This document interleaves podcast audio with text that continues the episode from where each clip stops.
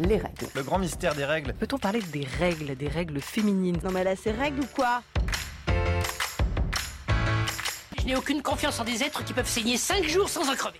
Bienvenue dans la menstruelle, le podcast qui respecte vos règles.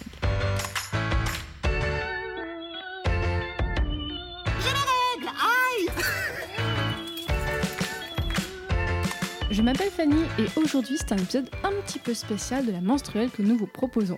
Nous allons ouvrir une série d'épisodes où nous allons nous intéresser au sujet des règles dans d'autres pays et nous commençons avec le Maroc aujourd'hui, mais vous allez voir c'est pas tout à fait un hasard.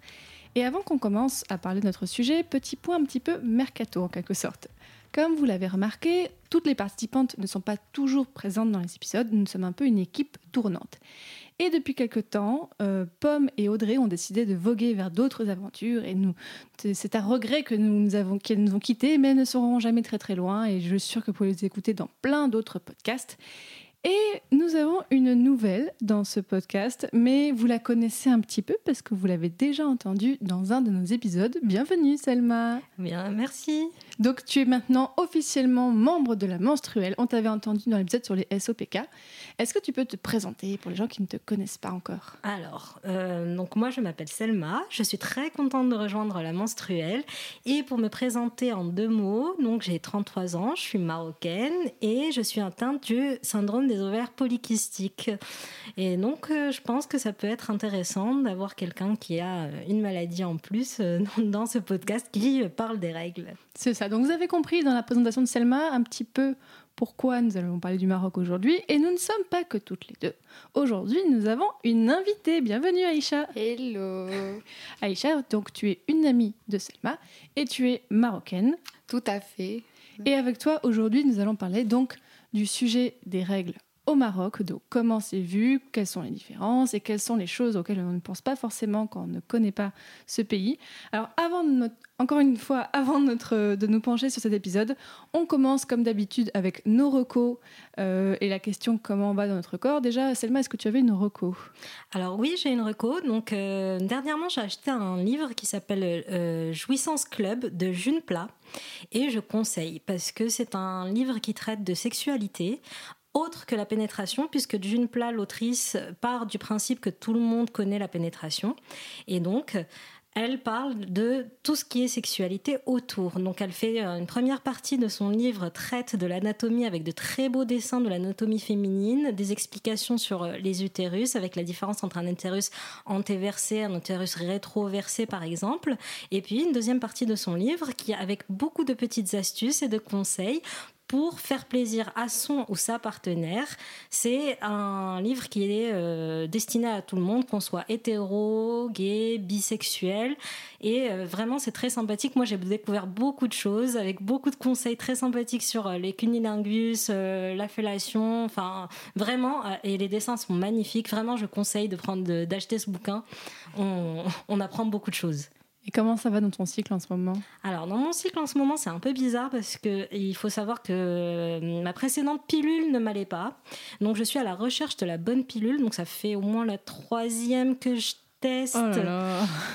Et donc j'en suis à, euh, du coup, quand on teste une pilule, en fait, quand on arrête une ancienne pilule pour passer à une nouvelle, il faut enchaîner les deux plaquettes. On le sait pas forcément. Donc ça, je l'ai appris euh, à force de chercher. Donc il faut absolument enchaîner les deux plaquettes de pilules quand on passe d'une pilule à une autre, parce que sinon on n'est pas bien euh, euh, protégé euh, pour la contraception.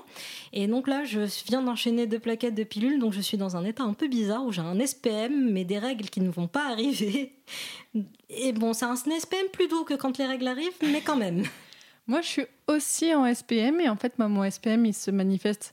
Enfin, j'ai de la chance, pas en douleur, rien, mais c'est juste que je sens que je suis en train de prendre des décisions n'importe comment. C'est comme d'habitude, quand je suis en SPM, je fais Mais pourquoi? Mais Fanny, mais, mais ça va pas. Donc, comme d'habitude, on ne prend pas de décisions importantes en plein SPM. Ça, ne jamais prendre de décision. C'est ça. SPM, jamais. Et d'un coup, je me dis ah mais enfin pourquoi je suis en train de m'engueuler avec cette personne Pourquoi Non, non non non, c'est le SPM. Donc je laisse cette personne. Ok, on se reparle dans 15 jours quand tout sera un peu plus calme. Et moi Marocco, c'est un podcast. C'est un podcast sur l'histoire marocaine qui s'appelle Radio Marif, qui est produit par Reda Alali, qui est journaliste et musicien marocain. Et en fait, dans son podcast, il explore plein de sujets différents sur le Maroc avec ses invités qui sont historiens et historiennes.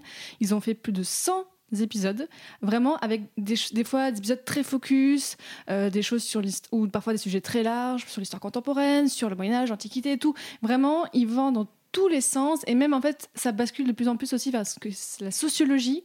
Je, vraiment, si l'histoire marocaine vous intéresse, allez écouter ce podcast. Et c'est vraiment très digeste parce que euh, Reda Alali se met vraiment dans la position de quelqu'un qui ne connaît pas le sujet, donc il, s'amuse à poser des questions peut-être un peu naïves, mais donc vraiment pour forcer ses invités à bien expliquer le sujet. Alors et toi, Aïcha, est-ce que tu as une reco et comment tu vas dans ton cycle? Euh, donc moi, je, recommande un film. J'ai un film à recommander en fait qui s'appelle L'Orange amère, le Burchokal al Mora, qui est sorti en 2007. Euh, ce film raconte une histoire d'amour euh, un peu traditionnelle au Maroc que je vous laisse découvrir. Il est sur YouTube euh, en entier. Euh, sinon, mon cycle, je vais très bien. Alhamdoulilah. Donc, et là, je suis en période je- d'ovulation. Donc ça va, je me plains pas. Mais j'appréhende la semaine de DLTM. Bref, voilà. Et donc toutes les recos qu'on vous donne seront disponibles dans la description de l'épisode si vous voulez voir un petit peu les liens pour tout ça.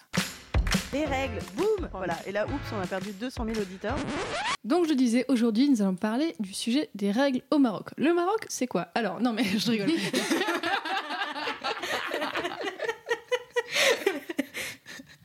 Le Maroc, donc c'est un pays. C'est un biscuit? Ça se mange? Comme on l'a déjà sorti aux États-Unis, en voyage aux États-Unis, on m'a demandé si le Maroc c'était un biscuit. Oui, c'est très très épicerie. donc le Maroc, c'est un pays. Donc euh, Selma et Aïcha, vous êtes euh, marocaines. Moi, il se trouve que j'en ai déjà parlé. Je suis, euh, mon grand-père était marocain et j'ai grandi toute ma vie au Maroc. Donc au- aujourd'hui, normalement, nous devions avoir Karen avec nous, mais malheureusement, elle est malade, donc il y aurait peut-être un point de vue extérieur. Mais nous allons nous efforcer. hein, je compte sur vous pour inclure tout le monde, pour euh, voilà, de pas, on, on part pas tout de suite dans nos références trop obscures sur le Maroc. on Mais va voilà. essayer. On, vous- on va voir en fait qu'au Maroc, le sujet des règles, spoiler, est compliqué. Donc je vous propose qu'on commence déjà pour parler de façon très générale du tabou autour des règles au Maroc. Alors, en plus, euh, le tabou, il est vraiment dans toutes les formes de la société, qu'on soit dans l'espace public, dans les familles, à l'école. Déjà vous, peut-être si on commence quand vous êtes, euh, vous étiez enfant ou même adolescente, comment vous avez senti les premières fois ce tabou des règles? Bah, je vais commencer. Moi, j'ai eu mes règles à 12 ans. Et en fait, je pense que le tabou des règles était tellement fort que je ne savais même pas ce que c'était. On m'avait pas expliqué ce que c'était. Je pense que ma mère, déjà, ne s'attendait pas à ce que je les ai à 12 ans. Mais Pourtant, c'est l'âge 12 ans. Enfin, ça, c'est ça, c'est un peu tôt, c'est un peu tôt, mais c'est l'âge. Et euh, comme on n'en parlait jamais, bon, il y avait les pubs Always, mais avec des trucs avec du liquide bleu. Donc moi, j'avais pas fait le lien avec euh, le sang qui s'est coulé. Donc, euh, ben, quand j'ai eu mes règles, j'ai cru que j'allais mourir parce que, que j'avais une maladie grave, parce que tout d'un coup, je me suis retrouvée avec du sang qui venait d'un endroit que, dont il n'était pas, enfin, Ouais, c'était pas normal pour moi. Donc, donc voilà. Et toi? Euh, pour ma part, je savais c'était quoi les règles. En fait, j'avais une brève définition. C'était du sang qui coulait de, de toi, de tous les mois. Mais par contre, en fait, j'avais une grande appréhension euh, par rapport à ça. Et euh, j'avais aussi eu comme définition le passage de, de l'enfant, on va dire, à, à, la femme. Et en fait, c'était ça pour moi le, le point charnière de, de la transition, on va dire, entre de- d'enfant à femme. Et je ne voulais pas les avoir, moi, les règles. Je les ai eues à 14 ans. Et quand je les ai eues, j'ai pleuré. Je voulais pas. Oh. Parce que je voulais rester l'enfant, euh, la petite fille chérie de mon papa. Et je savais que ça allait. Je savais. Et j'avais bien raison de savoir. Et comment Euh, tu savais ça Qui, est-ce qui t'en avait parlé? Bah, je voyais ma mère, en fait, euh, ma mère se changeait. Enfin, je te cache pas, il n'y a pas trop beaucoup d'intimité entre ma mère et moi. Je rentrais avec elle aux toilettes, on allait ensemble au hammam, du coup. Et euh, je savais, euh, je lui ai déjà posé la question c'est quoi? Elle m'a dit voilà, c'est c'est du sang qui va couler tous les mois, ça revient tous les mois. Et, euh, et donc voilà, moi je. Ça va, ma mère, elle avait pas beaucoup de douleurs, mais on avait une nounou, la nounou à la maison, qui elle, quand elle les avait, c'était euh, vraiment les pires douleurs. Elle était in- indisponible pendant 48 heures. Elle ne faisait que pleurer euh, et recrovier dans son lit. Elle faisait que ça. Et, donc voilà, moi j'avais beaucoup d'impréhension par rapport règles. Et donc, quand, quand t'en parlais avec ta mère, est-ce que c'était genre, c'est normal, ça passe Ou est-ce que c'était, chut, faut pas en parler? Euh, il fallait pas en parler en dehors de, de nous deux. En fait, c'était un sujet que, que entre femmes, que euh, il fallait pas en discuter avec euh, d'autres personnes, surtout le, le genre masculin. Il fallait pas lui, trop lui en parler. Euh, Au cas où on traumatiserait les hommes avec un peu de sang quand même. Voilà, c'est ça. et, et toi, Selma, est-ce que tu te rappelles en avoir parlé avec, tes- avec ta famille, avec ta mère? Non, avec en fait juste ma mère et euh, en fait je vais je vais remettre un peu les choses en- dans le contexte au Maroc quand euh, les familles qui sont euh, aisées euh, et euh, enfin dire euh, classe moyenne aisée, elles sont toutes une femme de ménage. Mm, c'est- Et donc, euh, les seules personnes avec qui j'en avais discuté, du coup, c'est la, la femme de ménage qui était à la maison et ma mère. Euh, je ne pense pas en avoir parlé ni à mon père ni à mon frère. Mais par contre, le seul, je reviens, sur ce que disait Aïcha, c'est euh, le passage en fait de l'enfant vers la- vers, vers l'adulte, parce qu'au Maroc, du coup, quand tu as tes règles, t'es tout d'un coup considéré comme une adulte. Et le premier truc qu'on te dit c'est que maintenant euh, ce n'est plus je vais jeûner Ramadan un jour deux jours pour faire comme tout le monde. Et tout d'un coup il faut jeûner tout le mois mm. Ah ouais, donc là, le rapport à la religion, on en parlera parce que les règles, il y a quelque chose. Moi, je, moi, je sais que, bon, encore une fois, moi, j'ai pas grandi dans un cadre, euh, enfin, j'étais au Maroc, mais vraiment dans une famille européenne, enfin, française et tout ça. Mm. Mais comme tu disais, moi, j'avais une femme du ménage aussi et qui parlait pas très bien français et moi, je parlais pas très bien arabe. Du coup, on parlait un mélange de français, arabe, mis langage des mains et tout ça.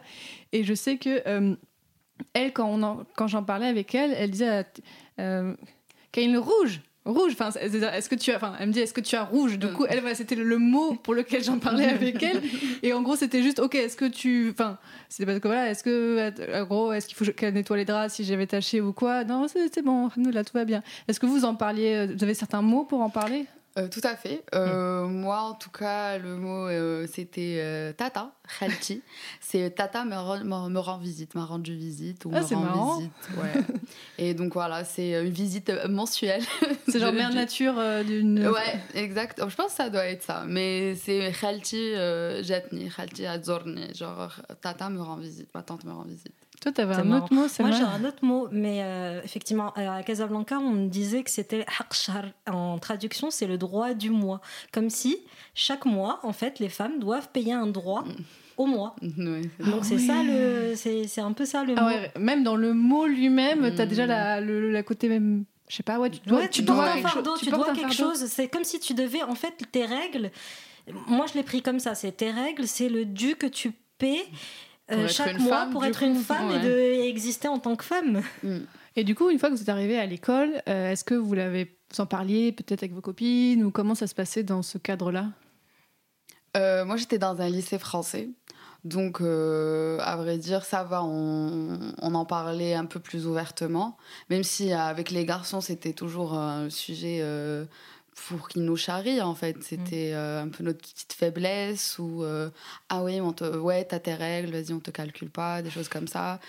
Euh, et sinon aussi, non, vous pouvez en parler. Ça, honnêtement, ça va. Ouais. Enfin, moi, pas. J'étais aussi dans un lycée français, mais on n'était pas dans la même ville. Hein. Aïcha était à Rabat et moi à Casablanca. Et euh, oui, j'en parlais avec mes copines.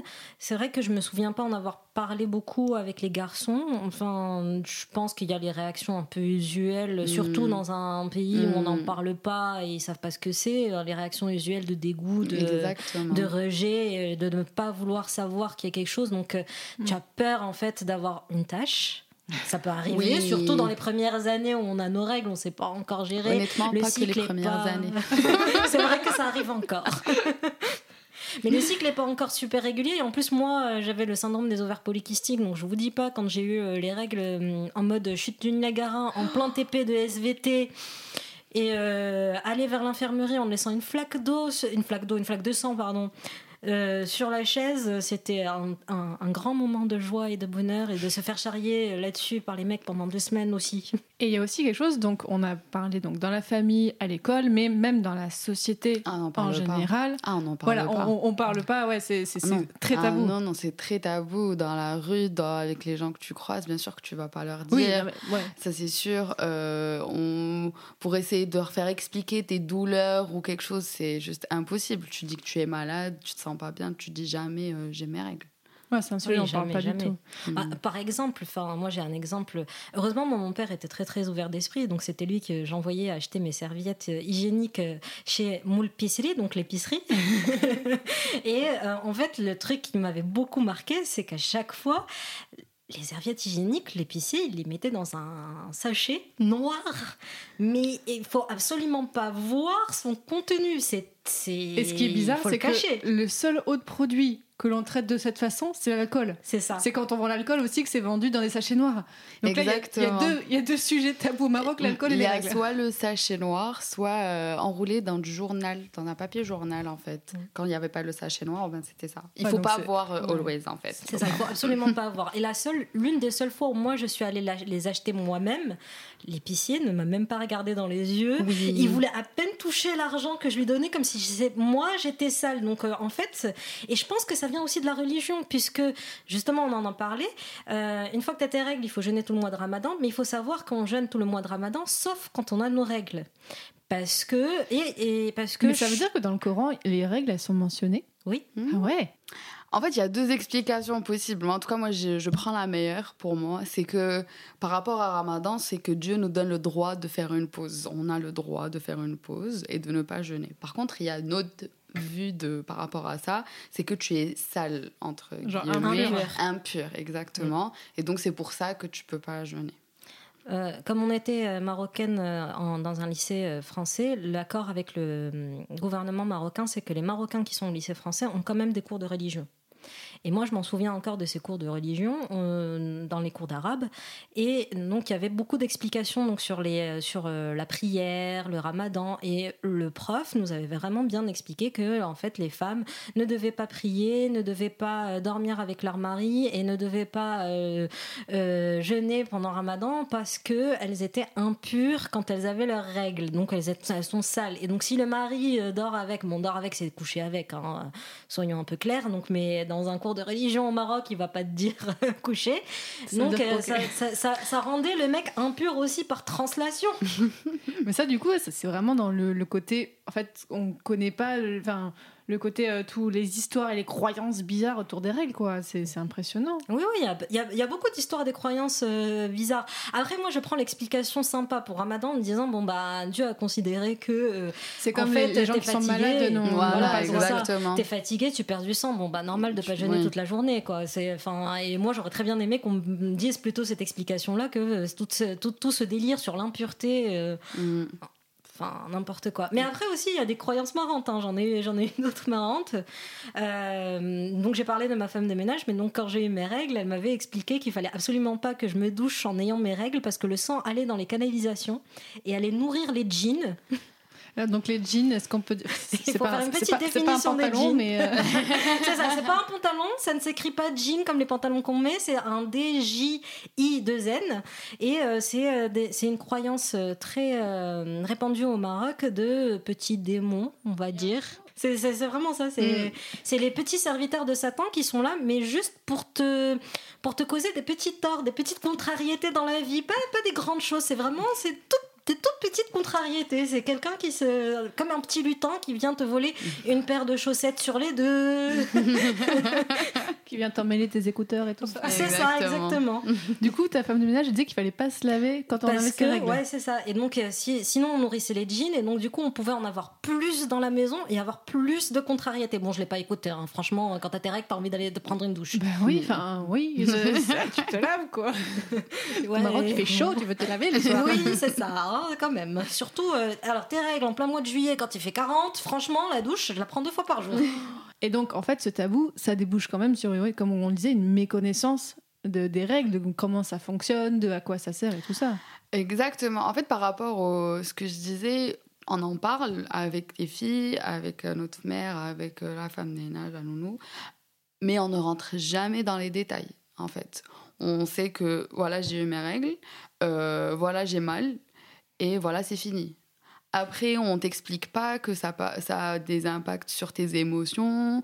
On t'explique pas euh, que euh, ça ajoute des, enfin, c'est, euh, c'est hormonal, on, on ne rentre jamais dans les détails. Pas dans le fonctionnement. ouais. Bah, jamais, jamais, jamais. Et, et le fait d'avoir mal, c'est- compris. En fait, que c'est normal que tu aies mal, mais il faut pas le montrer non plus. Il faut pas, il faut pas dire pourquoi.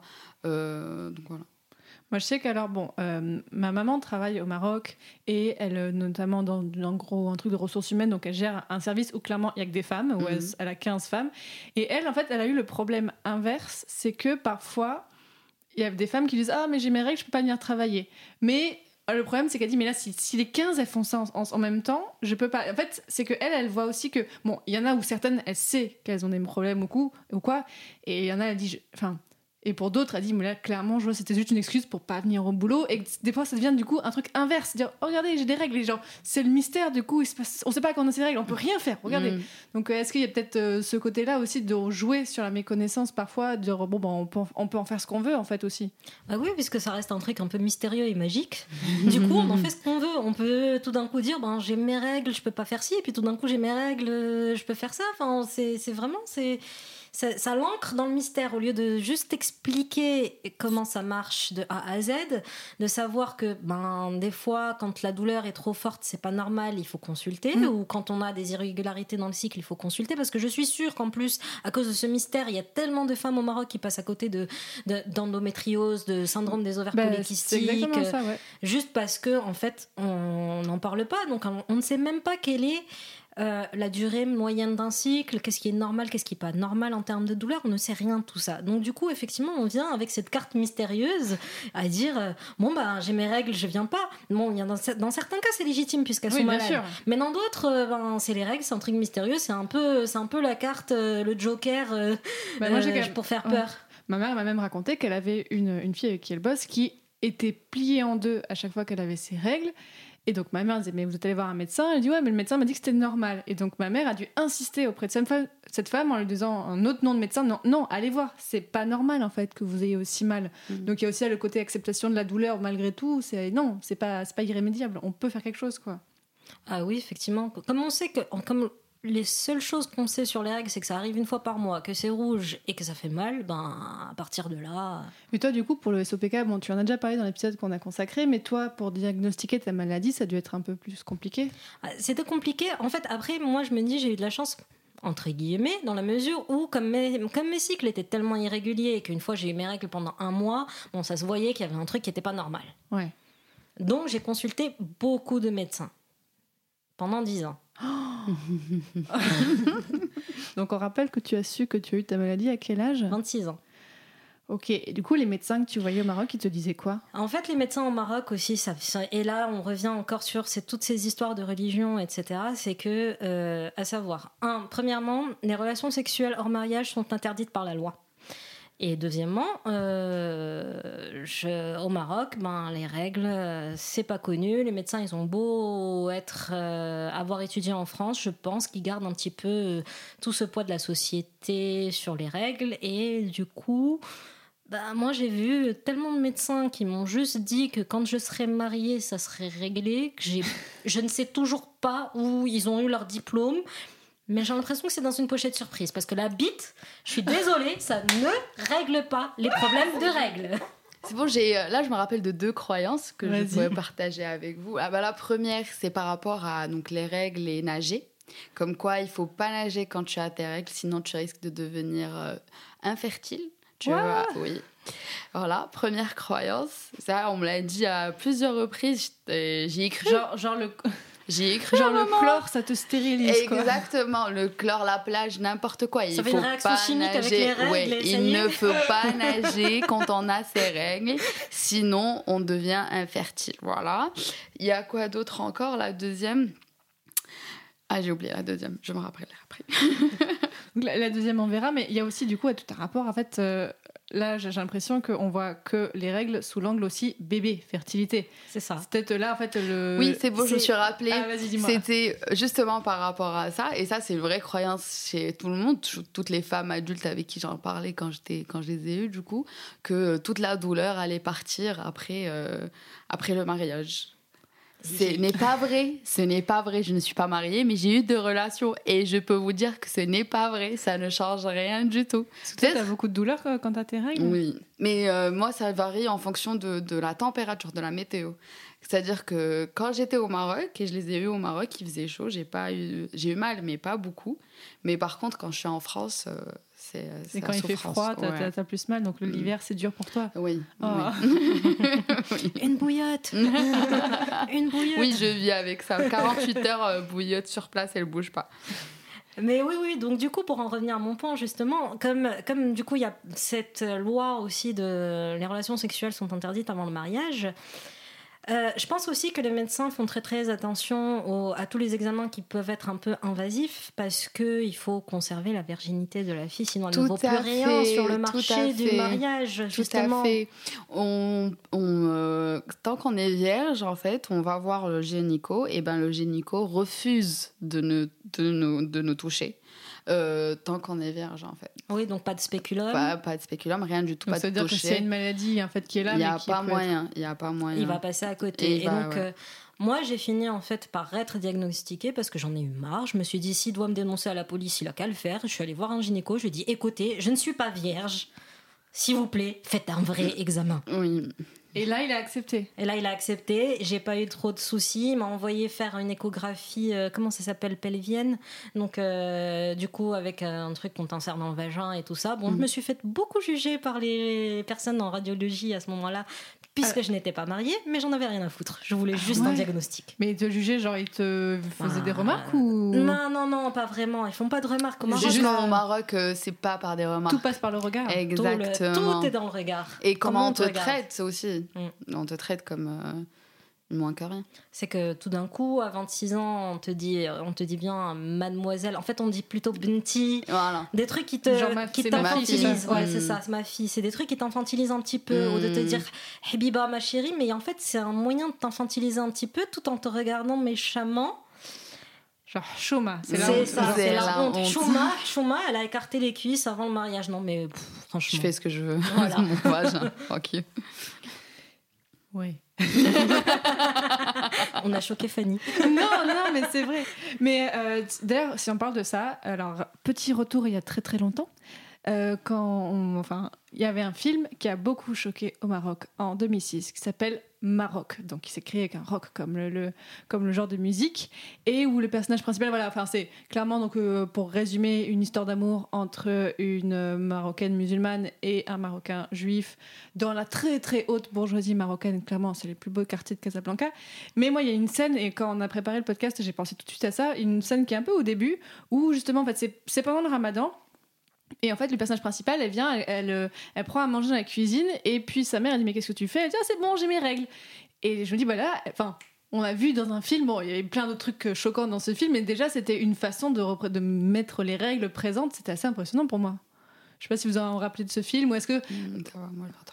Non. Moi, je me souviens du film, mais je pense qu'en fait, on est passé à côté de cette scène parce que ça a fait tellement scandale. Ouais, il y avait sur tellement de choses. Il y avait Oui. tellement de choses qui ont fait scandale sur la jeunesse dorée marocaine, sur le Maroc qui a, qui a dit non, mais c'est une très mauvaise représentation euh, du Maroc. Or, pas du tout. Oui, C'est, ce monde-là existe puisque on a, on a vécu dedans hein, en étant dans le lycée français. Et puis surtout, euh, sans vraiment l'avouer, il y a eu aussi euh, tout, ce tout ce scandale sur une histoire d'amour entre une musulmane et un juif qui a un peu éclipsé le reste. Mais effectivement, c'était euh, la première fois, je pense, où on parlait vraiment de règles aussi ouvertement dans un film au Maroc, est sorti au Maroc, qui a été vu par plusieurs personnes. Parce que même moi, dans des films français, bon, à part peut-être les films récents un petit peu, mais même des films français que je voyais euh, voyait adolescente, bah, enfin, on mentionnait pas, c'était genre un non-sujet, genre ça, ça n'existe pas. Donc il y avait déjà quand même une forme euh, de représentation. En fait, moi, je trouve par rapport au film en général, même quand une femme elle a ses règles, par exemple, on ne montre pas le cas où là, elle est, euh, où elle a mal, où elle souffre, où euh, psychologiquement ça va pas bien, où euh, vraiment il y a une douleur, il y a une souffrance derrière. Et dans tous les films que j'ai vus, même quand elle a ses règles, euh, elle est normale. elle C'est a un peu comme les pubs pour tampons, t'as tes règles ça, et tu peux aller faire du cheval, de Voilà, l'escalade, c'est ça, mais bien sûr. du vélo. Mais euh, bien- franchement, mais j'aimerais bien sûr. tellement pouvoir faire ça, Mais mais c'est bien qui ces nanas Bah, justement, on parle des protections. Il y a quand même un truc au Maroc, c'est que euh, les, les différents types de protection qu'on a sont en fait un petit peu réduits. Il n'y a pas beaucoup de choix. Déjà, je pense qu'il y a une seule marque. Peut-être que là, il y en a une autre. Mais moi, quand j'ai grandi, il y en avait une seule et c'était Always. Euh, voilà. Mais là, le, le deuxième type de protection que, heureusement, je n'ai jamais utilisé, c'était des tissus, des morceaux de tissu en papier. C'était ce que faisait, ce que prenait notre femme ménage aussi. C'est que, euh, elle, vu qu'elle n'avait pas forcément les moyens d'aller acheter euh, du Always tous les mois, un paquet d'Always tous les mois, euh, donc elle, elle prenait des, des torchons, en fait, qui restaient et qu'on n'utilisait pas, ou un vieux t-shirt ou un vieux, euh, un vieux tissu. Genre le super ancêtre de la culotte menstruelle. Voilà, c'est ça. Elle, euh, elle en avait, c'est ce qu'elle utilisait euh, pour protection, qu'elle avait en plus euh, tous les mois à chaque fois. Et aussi, il y a au Maroc avec des serviettes. Oui, maintenant, est-ce qu'il y a des tampons? Non, maintenant il y a des tampons. Depuis, euh, Euh, depuis les années 2000 2010, je dirais, il y a des tampons. En fait, depuis que l'enseigne Carrefour a ouvert au Maroc, il y a des Ah. Parce que le tampon, tampon, du coup, bah, le rapport pas. à la virginité, euh, c'est quelque chose, quoi. Mm, mm, mm. Bon, après, ils se sont dit, ils ont réfléchi, je pense, et ils se sont dit, bon, le rapport à la virginité, tout ça. Mais il y a beaucoup de femmes mariées, alors on peut poser des tampons à un rayon, c'est pour les femmes mariées. Et aussi, il y a un truc qui me euh, trouvait très bizarre au Maroc, c'est que les protections qu'il y avait, c'était toujours des super trucs méga épais. T'as l'impression d'avoir une méga couche. Maintenant, ça va mieux, mais enfin, j'avais l'impression à chaque fois d'avoir une couche tous vrai. les mois. Quoi. Il y C'est avait vrai, que c'est des vrai. méga protections. C'est vrai, c'est vrai. Bah, ça me rappelle le scandale, euh, je, dans je ne sais plus quel pays, avec Always, qui disait que Always n'avait pas la même qualité qu'en Europe. Bon, Oui. Je me suis rendu compte qu'au Maroc, en fait, aussi, pareil, on n'avait pas la même qualité. Pas dans les mêmes proportions, effectivement, parce que ça ne nous crée aucun problème. Il n'y a pas des problèmes de lésions, d'allergies, quoi que ce soit. Ils font très attention parce que, justement, le Maroc est assez proche de l'Europe pour avoir une meilleure qualité, mais ce n'est pas la même qualité de, de Ça, serviette. on en parlait dans sûr. le racisme et gynécologie, l'épisode qu'on a En consacré a fait, justement, je propose un sujet de podcast. Après, c'est à vous de voir. C'est par rapport à la médecine et, euh, et les croyances là, des, euh, sur les règles. Parce Mm. qu'en fait, même par rapport aux médecins, par rapport à, à- au cursus, on va dire, Mm. euh, éducatif d'un d'un médecin, on n'en parle pas beaucoup, on en parle pas, très peu.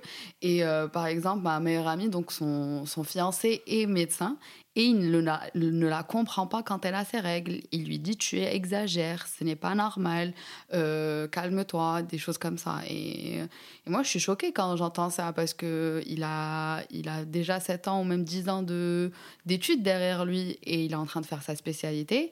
Et je ne comprends pas comment il peut dire ça. Et même moi, la seule possibilité que j'ai peut-être, que c'est. euh, il n'a pas vu en cours. Et c'est peut-être que dans les spécialités qu'on en parle, alors que normalement, oui, ça pourrait mais être un dans sujet un le, peu exactement, je pense dans le cursus général, on n'en parle pas, on en parle très peu, et euh, c'est ce qui fait que il y a une incompréhension même des médecins par rapport à- aux règles. Mais c'est là où on en revient aussi à ouais. ton point, par Ouais. le manque de représentation aussi dans les médias. Puisque aucun média, enfin maintenant que j'y réfléchis, je ne- je n'arrive pas à trouver un seul film, une seule série où on a une représentation du syndrome euh, prémenstruel, par exemple. Mm. Donc c'est incompréhensible pour un- quand t'en es t'es pas quelqu'un qui en souffre, ben tu sais pas. Donc on n'en parle pas nulle part. Donc c'est, je comprends qu'il y ait des mecs qui débarquent. Mm.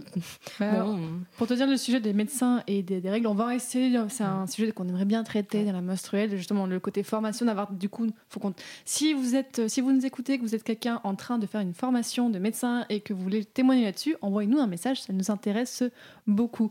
Et euh, d'ailleurs, j'ai un petit point aussi. On parlait tout à l'heure de la précarité menstruelle parce que c'est un sujet qui est important au Maroc. Alors juste pour donner un peu une idée à ceux qui nous écoutent, un peu des petits chiffres. Alors au Maroc, le salaire moyen est de deux- 2300 dirhams par mois. Donc il faut diviser par euh, 10 pour avoir euh, l'équivalent en France, donc on va dire euh, 230 euros. Et donc euh, 230 dirhams, 2300 dirhams par mois, donc le salaire moyen, et euh, un paquet de serviettes hygiéniques coûte en moyenne entre 10 et 50 dirhams. Donc vous voyez, ça peut faire beaucoup. Donc euh, ça, fait, donc ça veut dire qu'on a un salaire de 200 euros et des protections entre 1 et 5 euros. Bah, ça fait beaucoup en fait euh, sur beaucoup, euh, imagine- se- tu, imagine- peux pas, tu peux pas la- tu peux pas t'acheter des paquets de serviettes hygiéniques à 1 entre 1 et 5 euros quand tu touches 230 euros par Sachant mois. C'est pas que selon donc des statistiques, on vous mettra si vous voulez voir euh, sur dans les, les- les liens dans la description de l'épisode. Apparemment, il y aurait en 2017 euh, 10 millions de femmes qui étaient sans emploi au Maroc, c'est-à-dire 40% de la population en âge de travailler. Donc imaginez, ça veut dire que ce sont des femmes qui doivent demander de l'argent à leur mari pour l'avoir et leurs maris qui n'ont pas beaucoup de salaire.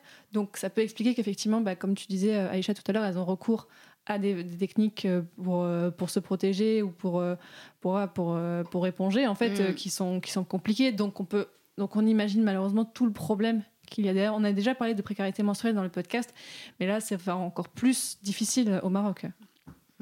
Il y a des régions au Maroc où on ne connaît pas l'existence de serviettes hygiéniques, déjà.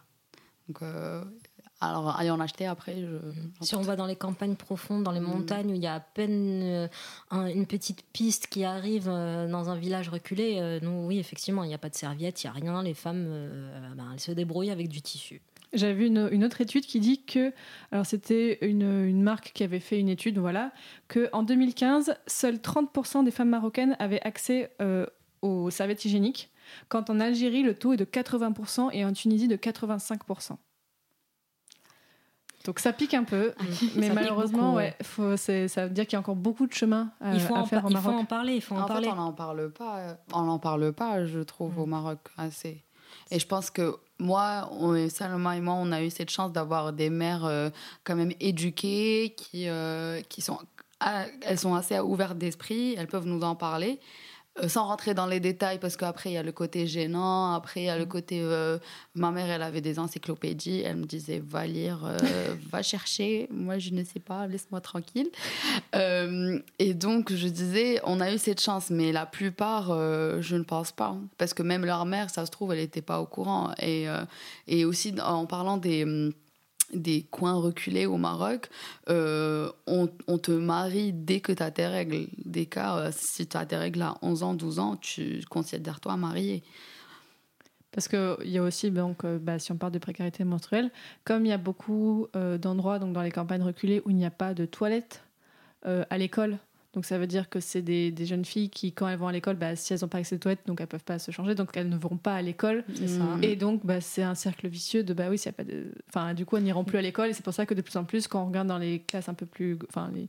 plus les enfants vieillissent, moins il y a de filles dans les Mm. écoles, notamment à cause de ça. Ah, c'est la double peine. Donc, il n'y a pas de toilette à l'école, elles y vont pas. Et puis, de toute façon, elles ont leurs règles. Au bout d'un moment, elles sont considérées comme étant femmes et elles sont mariées de Mm. force pour un, une, pour un lien entre un village, euh, des choses politiques. Pour de euh, l'argent. ou Pour de l'argent. Pour la dot, simplement, Ou, euh, parfois. Ouais, Ouais. c'est encore quelque chose qui est très réel au Maroc, Oui, cette oui, ça existe encore Oui, beaucoup. existe Il y a une loi hein, qui existe et qui interdit le mariage, euh, les mariages de mineurs. hein. Il existe, mais les gens trouvent quand même euh, comment le comment contourner ça parce qu'en en, fait, euh, euh, On on a- falsifie des papiers. J'ai vu des, des articles sur des falsifications Ouais. de papiers. et la de, corruption. de la- ouais, tout Et puis de toute façon aussi, euh, il y, a, il y a aussi le volet religieux où les filles sont mariées avec ce qu'on appelle la Fatiha, qui est euh, en fait le premier verset du Coran et qui permet de marier les personnes, mais sans le faire de manière légale et donc d'attendre juste que la, que la, que la fille euh, est, euh, est, euh, assez, assez âgée pour aller le déclarer aux juges qui sont mariés avec la Fatiha et donc ils contournent comme ça la loi de, de mariage des mineurs.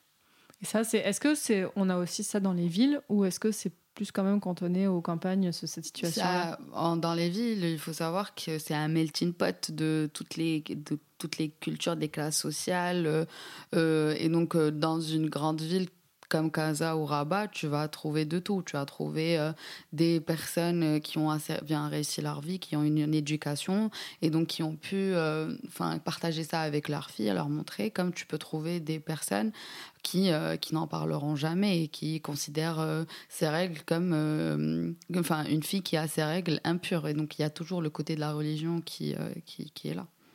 Encore récemment, il y avait des bidonvilles à Casablanca. hein, Il Mhm. faut pas l'oublier. On peut Oui, il y en a encore, hein, Il y en a encore, quelques-uns, beaucoup moins, mais il y en a encore.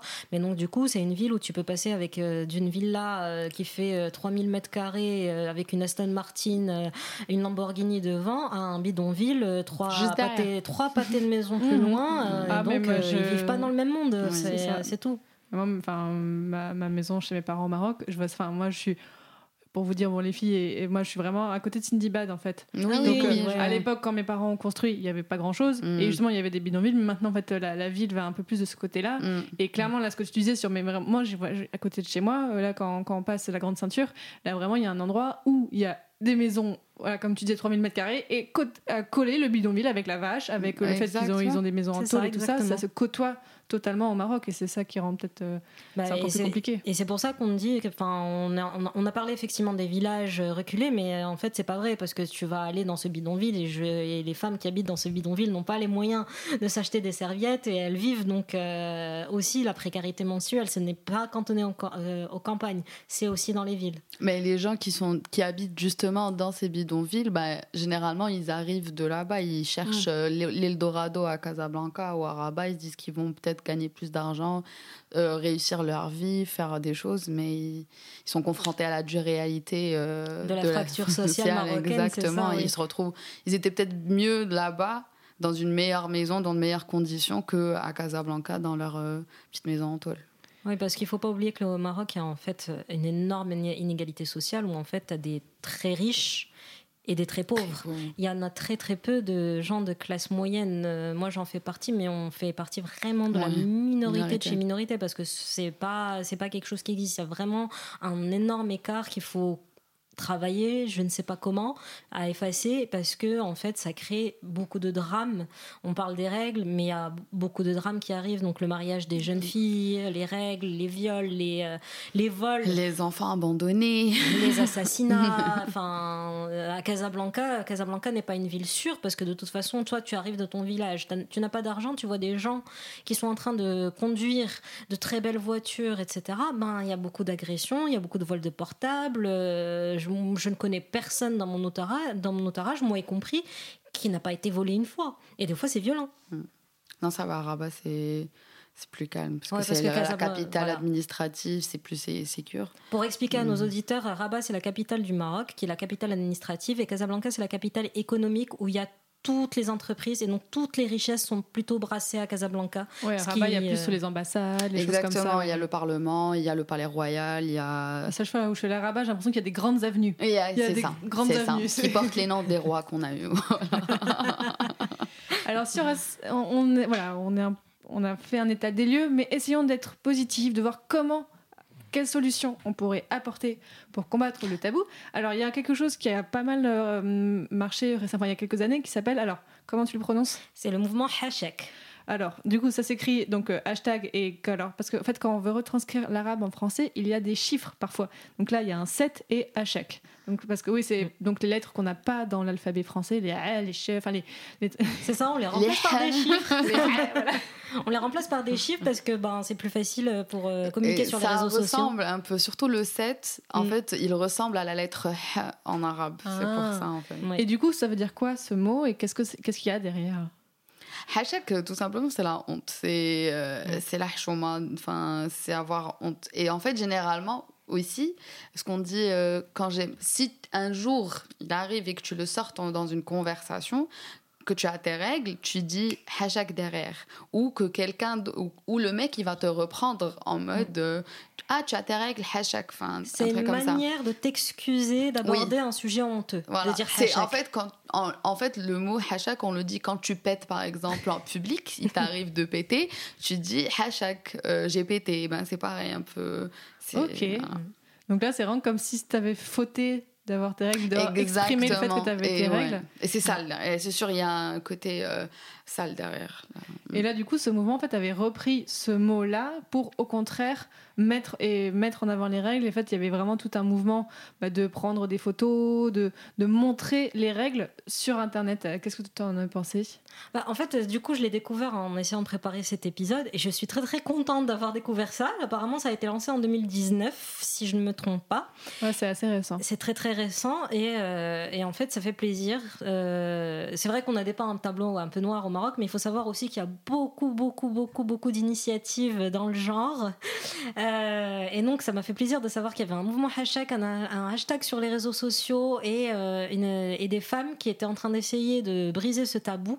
Et j'espère que ça va continuer et que du coup, ça va réveiller l'État marocain parce que c'est pas normal quand j'entends qu'on est à 30, que 30% des femmes au Maroc qui ont accès aux protections hygiéniques, que ça réveille l'État marocain, que euh, n'est plus qu'une seule, enfin, on n'a qu'une seule marque de serviettes hygiéniques qui est Always, donc ils mettent les prix qu'ils veulent. Enfin, c'est trop cher. Euh, à un moment, donc il faut en parler. Le seul moyen d'arriver à quelque chose, c'est qu'on en parle. Ça me fait plaisir. Ouais. Et même, euh, alors, donc il y a plein de petites vidéos sur les, les filles qui ont fait ce mouvement-là. Par exemple, elle disait que pour bah, pour essayer de visibiliser les règles, elle se, elle se hum, peignait un ongle en rouge. C'était, enfin, par exemple, voilà, elle disait bah, si vous avez vos règles, mettez un ongle en rouge, comme ça, les femmes autour de vous, si elles ont leurs règles aussi, elles le verront. Et il y avait un, côté bah, sororité, solidarité euh, féminine, Mm. de dire voilà, on peut bah, discrètement, sans que, voilà, peut-être sans, voilà, sans, sans avoir à le dire, mais en fait en le montrant différemment, montrer qu'on a ses règles, et donc peut-être un peu le- libérer le fait que ah bah toi aussi t'as tes règles, euh, c'est discret, mais je trouve ça génial comme idée. Mm, J'avoue. Mais j'étais pas du tout au courant. Merci, les Ah. filles. Non, mais ça fait trop longtemps qu'on est en France, fois, on perd, on Ouais, perd j'avoue. quelques trucs. J'avoue, Mais c'est ça aussi, c'est que là, avec- Internet, avec les réseaux sociaux, il y a des bons côtés aux réseaux sociaux. Bah, Exactement. notamment euh, ces choses-là, c'est quand même euh, assez chouette. Moi, je suis une fervente euh, croyante de l'éducation. Moi, je, je crois que la solution de tous les maux du monde, sans l'éducation, si les gens étaient bien éduqués, euh, on, aurait, on aurait vraiment moins de problèmes. Et donc, comme solution à, la précarité enfin, des femmes en général, et euh, je propose que ça soit dans les cours, tout simplement, qu'on commence à en parler dès que la moyenne d'âge pour avoir ses règles, c'est quoi? C'est 12 ans, 11 ans? Ben, On commence à en parler à 11 ans, 12 ans à l'école. Euh, on n'a pas d'éducation sexuelle au Maroc. Il faut que ça devienne un cours à part entière. Ça, ça nous enlèverait une grosse épine du pied par rapport aux règles, mais aussi par rapport au viol, par rapport à la misère sexuelle qu'il y a au Maroc. Euh, Je voulais aussi rebondir par rapport à, à la religion, le rapport de la religion et de la culture. Moi, de tout ce que j'ai vu, de tout ce que j'ai compris, c'est qu'il n'y a pas de culture sans qu'il y ait un impact, enfin, qui est de la religion derrière. Surtout nos- au Maroc. ouais. Surtout au Maroc, mais dans tous les pays religieux. Mais même ici en France, il y a beaucoup de, de choses qui sont liées à la culture, mais qui ont des, des racines dans la religion. Et donc, le fait que le, le Coran est interprété par des hommes au lieu que la femme n'a pas le droit de, de, de, de di- de dire son mot, en fait, derrière, déjà là, ça va ouvrir la parole sur plein de choses. Effectivement, c'est interprété que par des hommes, et je pense que ça biaise beaucoup, beaucoup, beaucoup sur ce qui est dit au euh, sur le Coran. Et en plus, contrairement aux autres religions, le Coran est considéré comme étant un texte, un texte sacré qui n'est pas sujet à interprétation ou à changement, par, contrairement à la Bible à- où on a des changements. Donc, il est euh, complètement interdit d'essayer de changer un tout petit peu les enseignements pour les adapter à, à, hum, en fait à 2020. Et donc on reste avec des choses dont on pourrait se débarrasser. Je, euh, je comprends très bien que, le- que tout d'un coup on va pas se mettre à être laïque au Maroc parce que c'est très compliqué, il y a beaucoup d'histoires, il y a beaucoup de choses. Déjà parce que le, roi- Mais- déjà, le roi Le qui roi. dirige le pays est censé être euh, Un descendant, descendant du prophète. descendant du Ça, prophète. Donc déjà là, au plus- Et c'est le prince des croyants, Amir al-Mu'minin. c'est le ouais, et le Ouais. chef ouais, des croyants, enfin le dirigeant euh, des Ouais. croyants au Maroc quoi. Mais du coup, euh, et c'est là où je me dis, il faudrait qu'on s'autorise juste à interpréter le, le Coran autrement et de le mettre à l'aune de la modernité. Et euh, du coup, sur ce sujet, je vous conseille de beaucoup lire, de lire tous les livres de Malek Chebel et ou, d'écouter ses interventions qui doivent exister en podcast parce qu'il intervient beaucoup sur les radios marocaines et qui parle beaucoup de religion et qui est très intéressant sur le Coran et sur cette histoire d'interpréter le Coran. Ouais, parce que et quand même voilà le, le Coran mentionne les règles. Enfin, je reviens là-dessus, mais je trouve ça Il mentionne génial. les règles, oui, c'est mentionne les génial. règles. Je pense pas que dans la religion chrétienne, je pense pas que dans la religion juive c'est mentionné. Enfin, c'est et que mais c'est mentionné à tel point que ce sont très très pratiques. Mm. C'est que Mm. voilà peut- peut-être que c'est mentionné ailleurs, mais on en, ça sert à rien. On on a- il n'y a pas d'implication concrète. Mm. C'est c'est- Dam al-Haid. Ça veut dire C'est quoi le, c'est le cycle menstruel. C'est Dam, c'est le sang. El Haid, euh, menstruel. C'est quoi Mm. Non, c'est clair. Non, C'est vraiment c'est clair. écrit hein. clairement et, c'est, et effectivement, je pense qu'il n'y a pas que des indications sur le sujet. Et puis en plus, encore une fois, on en a parlé au début. Pour moi, l'interprétation du Coran sur le fait que les femmes ne jeûnent pas pendant Ramadan, c'est juste que ben elles ont leurs règles. euh, Enfin, il faut bouffer quand t'as tes règles. Non, t'es- tu peux pas. Moi, personnellement, on me dit de jeûner, c'est hors de question. Mm. Hors de Alors que question. comme c'est des mecs qui l'interprètent et que les mecs ils ont peur des- du sang, ça devient impur. Mm. Par contre, il y avait un truc aussi, c'est que par contre, euh, vous me dites si c'est si j'ai tort, mais que si tu as tes règles pendant Ramadan, il faut que tu rattrapes après. Oui, Oui. effectivement. C'est en fait, euh, moi, c'est pour ça que je t'ai dit, c'est juste Dieu qui te donne euh, droit de, des vacances. Mais bien sûr que c'est c'est un crédit. Tu, tu vas rendre par la suite. T'as pas jeûné 5 jours parce que tu as eu un cycle de 5 jours, ben, tu Voilà. peux les rattraper Tu ensuite. rattraper. Mais en plus, tu les rattrapes comme tu as envie. C'est-à-dire que tu peux jeûner un jour par mois, euh, Tu- tant que tu tant que t'as que- tout rattrapé avant, le ramadan suivant. J'ai j'ai une copine qui était bon, là, bon, elle, elle a été enceinte, mais du coup, comme elle est très croyante, elle considérait que, euh, comme elle était enceinte pendant le Ramadan, elle considérait qu'elle devait quand même euh, donc euh, faire le crédit. Mm. Donc elle essaie de, de jeûner une, une semaine par mois après pour, Bah pour faire une voilà. fois qu'elle ouais. avait accouché. Et tout. même, euh, tu peux ne pas le, enfin, le, le jeûner, après, tu peux le donner en sadaqa, en tu faire de l'aumône, en fait, par rapport à, à la journée. Je sais pas que ça compte, par exemple, ça coûte 7 euros pour, euh, pour manger, euh, pour euh, la coupure du jeûne. Donc, tu donnes 7 euros. Parce que Oui, en fait, il y a un calcul complètement, un calcul assez compliqué qui existe dans le Coran qui dit que si tu ne jeûnes pas, mais euh, tu veux le rendre, mais tu veux pas jeûner, Tu peux pas. donc tu peux faire un espèce de calcul sur tes revenus et le nombre de jours Non, que tu peux donner. la à- religion, la que- que religion tu peux donner musulmane en- est très mathématique. Oui, oui, c'est vrai, c'est très très mathématique. Ouais. Et donc, euh, par exemple, aussi les personnes malades qui ne peuvent pas jeûner peuvent euh, quand même euh, scorer des points au paradis en donnant l'aumône avec ce calcul assez compliqué Ouais. pour être pour considérer comme ça elles sont considérées comme si elles avaient jeûné Ramadan alors qu'elles l'ont pas fait parce qu'elles elles pouvaient pas. En fait, c'est que c'est parce que dans l'islam, il y a cinq piliers, c'est ça? Et Oui. dont, le, dont le, et le ramadan et l'aumône font partie de ces cinq piliers. C'est ça. Oui, mais l'aumône, c'est pas la même chose. Là, je dis vraiment, Ouais. c'est euh, Mais du coup, c'est c'est- un don. Mais... C'est pour dire à quel point l'aumône en général est, est- est important, dans la religion exactement, musulmane. exactement. J'ai une autre proposition par rapport à changer euh, les mentalités. En fait, c'est donner la, la voix aux femmes déjà. Mm. Déjà, heureusement, nous, on existe. On a pu aller au travers de ce qu'on nous a appris et aller chercher. Effectivement, c'est à cause, grâce à l'éducation, mais aussi, je pense, il y a eu, euh, c'est aussi grâce à la représentation. Moi, j'ai vu des femmes, j'ai eu, soit dans des films, soit dans des séries, soit dans la rue, comment elles parlent, comment, euh, comment leur, leur rapport avec leur corps, ça m'a poussé à faire euh, une euh, recherche sur moi-même, à, travailler sur moi-même pour euh, m'améliorer autant que femme. Et euh, il y a donc c'est ça, en fait c'est ça ce que je voulais dire. Amen. Mm. hein, amen. Merci les représentations. C'est pour ça qu'on parle et on dit que les représentations sont importantes. C'est parce qu'on a vu des femmes fortes qu'on est devenues Oui. des femmes fortes. Ben, on espère qu'avec ce podcast, en partie, d'aider. Et voilà, même si on a parlé en français, il y, a pas- il y a des gens au Maroc qui parlent en français, j'espère que ça pourra les aider en écoutant ce podcast. eh bien, écoutez, je vous propose qu'on finisse là-dessus. Merci beaucoup, Aïcha. Merci beaucoup, Merci Selma. Selma, encore bienvenue dans l'équipe Oui, euh, trop totale contente. de la menstruelle. Donc, on vous mettra dans la description de l'épisode plein de liens sur les sujets dont on a parlé si vous voulez aller un petit peu plus loin. Et si, bah voilà, si vous habitez au Maroc et que vous nous écoutez et que vous voulez nous partager votre expérience, envoyez-nous un message. Donc, on est, on est sur les réseaux sociaux, on est sur Twitter, on est sur Instagram, on est sur Facebook. Vraiment, n'hésitez pas, on est preneuse. On, donc, Aujourd'hui, on a parlé du Maroc, mais on aimerait bien parler de plein d'autres pays euh, dans le podcast. Donc, pareil, si vous habitez dans un autre pays, bah, enfin, n'importe quel pays dans le monde, à part la France et le Maroc, et que vous voulez parler de comment vous vivez les règles là-bas, quelles sont les subtilités, quels sont les problèmes que vous rencontrez, envoyez-nous un message. On serait très contente bah, dans, dans quelques, dans quelques mois de faire d'autres pays. Eh bien, euh, donc, cet épisode est sorti à la pleine lune, donc on vous dit à une prochaine pleine lune pour un autre épisode. Au revoir. Au revoir. Les règles, excuse-moi, ça concerne tout le monde.